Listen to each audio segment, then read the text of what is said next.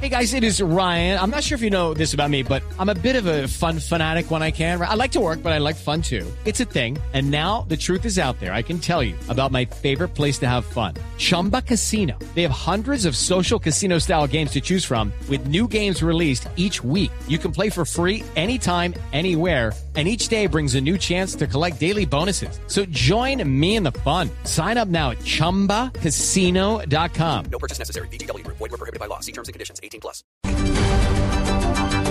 Dos de la tarde, 32 minutos. Momento de actualizar las noticias en Blue Radio. El senador Álvaro Uribe se fue nuevamente lanza en ristre contra el gobierno por lo que llamó las concesiones que le tiene a la guerrilla de las FARC. Simón Salazar.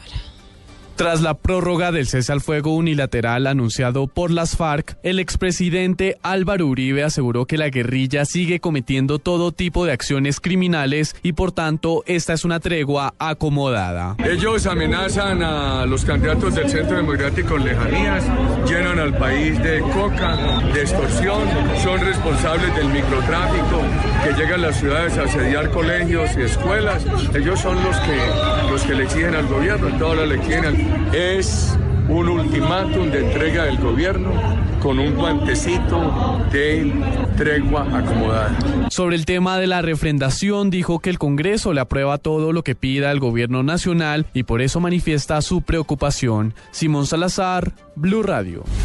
Simón, gracias. El gobierno colombiano aseguró que la decisión sobre si el Papa Francisco se reúne o no con la guerrilla de las FARC en su visita a Cuba compete única y exclusivamente al Vaticano. Paola Santofimio. Frente a la solicitud del grupo guerrillero de las FARC sobre lograr una reunión en Cuba con el Papa Francisco de cara a la visita que el sumo pontífice realizará a ese país, la canciller María Ángela Holguín aseguró que el gobierno no intermediará en ese asunto, pues la decisión debe ser tomada por el Vaticano. La posible reunión del Papa con los miembros de las FARC, nosotros ahí no tenemos absolutamente nada, ni vamos a, a mediar, ni vamos a, a hacer ningún papel, eh, porque Digamos, eso es una solicitud que ellos le han hecho al Santo Padre y ya pues el Vaticano será el que da esa respuesta. Cabe señalar que en días pasados la delegación de las FARC estuvo reunido en La Habana, Cuba, con representantes de la Conferencia Episcopal de Colombia. Paola Santofimio, Blue Radio. Dos de la tarde, 34 minutos. Paola, gracias. El comandante de la Fuerza Aérea desmintió lo dicho por las FARC sobre supuestos bombardeos contra campamentos guerrilleros. Carlos Andrés Pérez. El mayor general del aire Carlos Eduardo Bueno Vargas desmintió las declaraciones de las FARC sobre supuestos bombardeos por parte de la Fuerza Aérea Colombiana a de los subversivos en medio del cese unilateral por parte del gobierno nacional y este grupo armado ilegal. lo que yo puedo decir con toda claridad y certeza es que desde que el señor presidente de la República ordenó la suspensión de los bombardeos, esa orden se ha cumplido de manera estricta como siempre lo hemos hecho. Por otra parte, el mayor general Eduardo Bueno anunció en la capital del Meta la adquisición de cuatro radares más para un total de nueve en el país que permitirán controlar mejor la cobertura del espacio aéreo y combatir el narcotráfico. Desde Villavicencio, Carlos Andrés Pérez, Blue Radio. Y un soldado del batallón de alta montaña en el departamento del Quindío resultó gravemente herido en combates, al parecer, con una banda criminal en el municipio de Pijao. El reporte desde Armenia con Juan Pablo Díaz.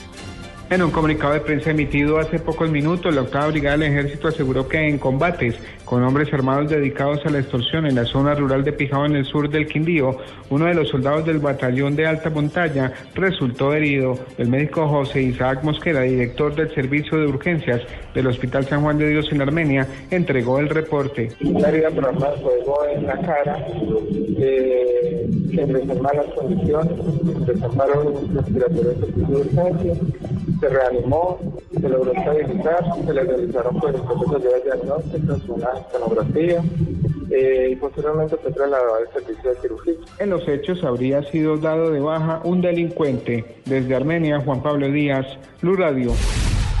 A las 2 de la tarde, 35 minutos, vamos con la información internacional. La derecha francesa está en el ojo del huracán. Esto tras la expulsión del partido de su fundador, Jean-Marie Le Pen, por cuenta de unas recientes declaraciones suyas de tinte antisemita. Miguel Garzón. El partido ultraderechista francés Frente Nacional decidió expulsar a su cofundador Jean-Marie Le Pen por sus declaraciones antisemitas y negacionistas. La sanción fue adoptada por el Buró Ejecutivo del partido, que se reunió en Nanterre, a las afueras de París, en presencia del propio Le Pen, después de que éste hubiera reiterado recientemente que las cámaras de gas de los campos de concentración nazis no son más que un pequeño detalle de la historia. La dirección del partido ya había expulsado a Le Pen una primera vez en mayo, pero el veterano político recurrió a la justicia y consiguió que se le restituyera la militancia. Su abogado Frederic Denunció que la decisión ya se había tomado con antelación y sostuvo que a la espera de conocer los detalles de la expulsión va a aconsejar a su cliente que vuelva a recurrir ante los tribunales esta nueva sentencia. Miguel Garzón, Blue Radio. Y ahora en Blue Radio, la información de Bogotá y la región. 2.37 minutos, noticias ah, de Bogotá. Las autoridades ah, capturaron a los involucrados en un caso de homicidio al interior de una fundación dedicada a la rehabilitación ah, de adictos a las drogas. Alejandro Tibaduiza. Agentes de la CIGIN capturaron en Funza, Mosquera y Bogotá cuatro personas involucradas en el homicidio de la joven Ana Carolina Chacón, de 28 años, quien acudió a la Fundación Arca de Restauración desde hace cuatro meses para la rehabilitación de personas drogadictas. De acuerdo con información entregada por la hermana de la víctima, a Carolina, quien llevaba ocho días sin comer, los líderes del centro le propinaron golpes durante tres horas hasta ocasionarle la muerte. Según el informe entregado por Medicina Legal, la joven murió producto de los golpes que recibió. La legalización en contra de estas personas, entre las que se encuentran empleados de la Fundación con sede en Funza, e incluso personas a las que supuestamente les estaban brindando un tratamiento, serán judicializadas por homicidio en el complejo judicial de Palo Quemado. Alejandro Tibaduiza, Blue Radio. Alejandro, gracias. Y la candidata a la alcaldía de Bogotá, María Mercedes Maldonado, pidió al procurador Alejandro Ordóñez desarchivar las investigaciones contra los implicados en el carrusel de la contratación. Los detalles con Juliana Moncada.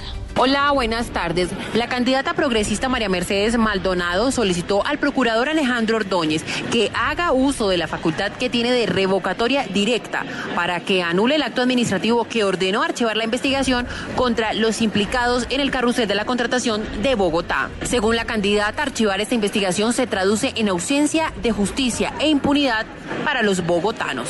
Juliana Moncada, Blue Radio.